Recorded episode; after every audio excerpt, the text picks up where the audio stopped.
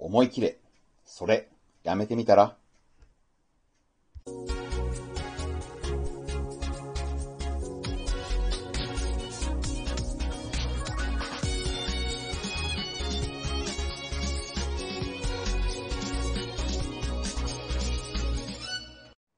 皆さん、こんにちは。ブックトーカーベンの読書シェアリングへようこそ。今回シェアするのは漫画家渡辺ポンさんの著書やめてみたシリーズ。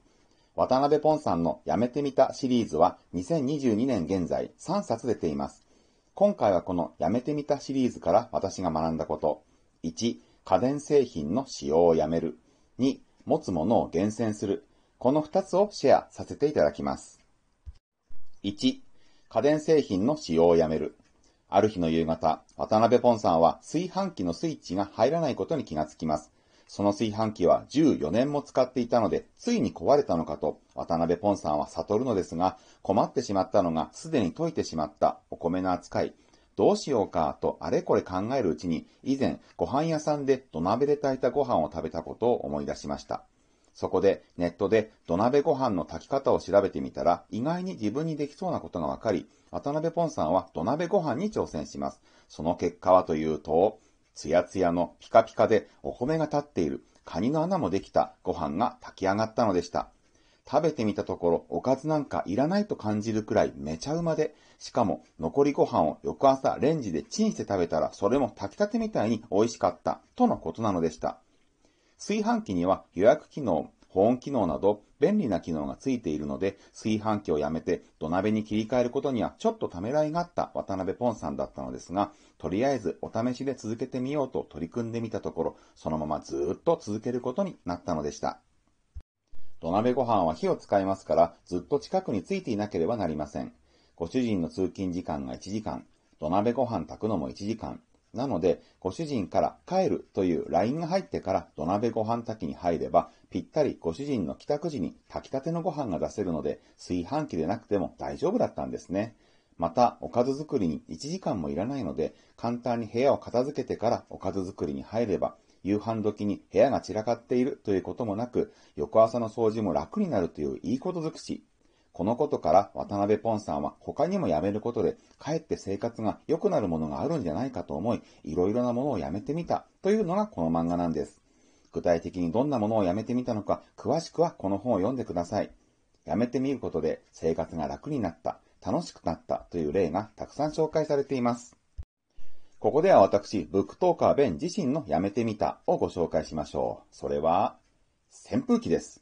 夏、私にとって扇風機は必需品でした。子供の頃住んでいた家にはエアコンなんかなかったし、大人になって一人暮らしを始めてからもアパートにエアコンはなし。だから夏の暑さはエアコンなしの扇風機だけでしのいでいたんです。たださすがに地球温暖化で異常に夏が暑い現代においてはそれは不可能だと思いますので、皆さん真似しないでくださいね。っていうか、真似する人なんかいないか。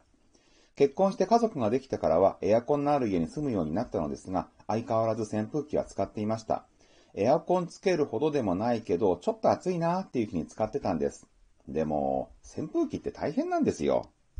いや、扇風機に限らず、どの電化製品もメンテナンスは大変なんですけど、まず扇風機は夏しか使わないですよね。だから、毎年夏が終わったらクローゼットにしまい、また次の夏が始まる頃に出していたわけですが、しまうのと出すのとで年に2回だけのこととはいい、それが面倒なんです。しまう前には扇風機を分解して掃除し、また組み立て、クローゼットの中にも扇風機を確保してしまい込む。そして出すときにも他のものが前に置かれて出しにくくなっているので、クローゼットのいろんなものを出してから奥の方にしまってある扇風機を引っ張り出す。何年かそんな生活を繰り返しているうちに、これ大変じゃない？と夫婦で話し合った結果、我が家では扇風機を処分しました。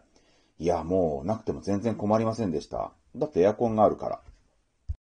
ちょっと暑いなっていう時は、うちは使うか、それでダメならエアコン使うで問題ないんですよね。室内の空気をかき回して、部屋全体の空気が滞りなく、全体的に冷えるよう、扇風機の風を利用するのがいい、なんていうのを見聞きしたことがありますが、部屋の中で誰かしら動いているので、空気は勝手にかき回されますし、そもそもそんな広い部屋でもないので、空気かき回すまででもない。それにエアコンって自動で風を上下させられる機能だってついているし、扇風機なくていいじゃんって感じです。扇風機の分の電気代もかからないし、皆さんの中にもやめてみてよかった家電のある方いらっしゃいませんかね？よろしかったらコメントで教えてください。2、持つものを厳選する。渡辺ポンさんはプチプラアクセをやめました。プチプラアクセ男性の皆さんには何のことだという方もいらっしゃるかと思います。プチプラアクセとは、プチプライスアクセサリーの略。安い値段、お手頃価格のアクセサリーのことなんです。渡辺ポンさんは結構プチプラアクセを集めていたんですが、ある日、つけて出かけようと思っていたピアスの金具が黒ずんでいるのに気づくんですね。それに加えてそのピアス、全体的にキラキラ感がなくなっていました。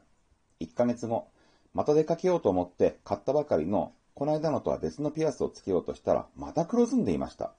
それを機会に持っていたアクセサリーを総点検したところ、黒くなったり汚くなったりしていたアクセサリーはみんな数百円で買ったプチプラばかり。値段もそれなり、1万円以上だったアクセサリーは変わらず綺麗だったんです。それを機に、渡辺ポンさんはプチプラアクセ買いをやめ、良い値段の少ないアクセサリーだけをボックスにすっきり収納するようにしました。そうすると、良いものばかりのその少ないアクセサリーの中からお出かけにつけていくアクセサリーを選ぶのが楽しくなり、またアクセサリー自体の付け外しも丁寧に行うようになったそうなんですね。プチプルアクセをやめた渡辺ポンさんはアクセサリーとの新たな付き合い方に目覚めたそうなんです。友達からもアクセサリーをいい感じと褒められるようになりました。そしてその話を聞いた渡辺ポンさんの旦那さんは、ネクタイを整理しました。ヨレヨレの安いネクタイ類をごそっと処分し、パリッとしたいいものだけをしていくようになったんだそうです。これ、私、ブックトーカーベンにも同じような経験があります。私、先日、ハンカチ類を結構大量に処分しました。ヨレヨレのものや、汚れが落ちきれていないもの、ほつれかけているものなど、みんなお役御免にしたんです。と言っても、捨てたわけじゃなくて、掃除の時の雑巾として使ってから捨てようと、掃除用具類としてストックしてあるので、まあ、使い切ってから捨てようかなっていう感じなんですけど、今は新しさの残っているいい感じのハンカチだけを使うようにしています。良いものを使うって自分自身を大事に扱うことにつながると思うんですよね。古いものや傷んだものや汚れたものをあなたの大事な人に使わせませんよね。大切な配偶者とか我が子には良いものを使わせたいと思いませんか？だったら大切な自分自身にだってそうですよね。良いアクセサリー、良いネクタイ、良いハンカチ。そういったものを使うことは自分で自分を大切に扱っていることになるし、良いものを使うことは楽しいですよね。仕事に行くのだって、お出かけするのだって、良いものを身につけていくとテンションが上がるはずです。そんなことから人生の日々って輝き出すんじゃないかと思うんですけど、皆さんはどうですか？使うものを少数の良いものだけにするのは朝から疲れないということにもつながります。人間は判断する、選別するということにすごく脳のエネルギーを使っているんですね。IT 企業のリーダーが服を選別することで脳を疲れさせることを防ぐために服装はいつも同じにしている、なんて話を聞いたことがある方もいらっしゃると思います。そこまで極端にしなくても、アクセサリーでも、ネクタイでも、ハンカチでも、服でも、靴でも、カバンでも、選択肢を少なくしておけば、選ぶことで朝から脳を疲れさせることがありません。少なくされた選択肢、しかもそれらは良いものばかり。朝から脳が疲れないどころか、これから一日が始まるにあたってテンションが上がる。いいこと尽くしですよね。まとめます。1、家電製品の使用をやめる。2、持つものを厳選する。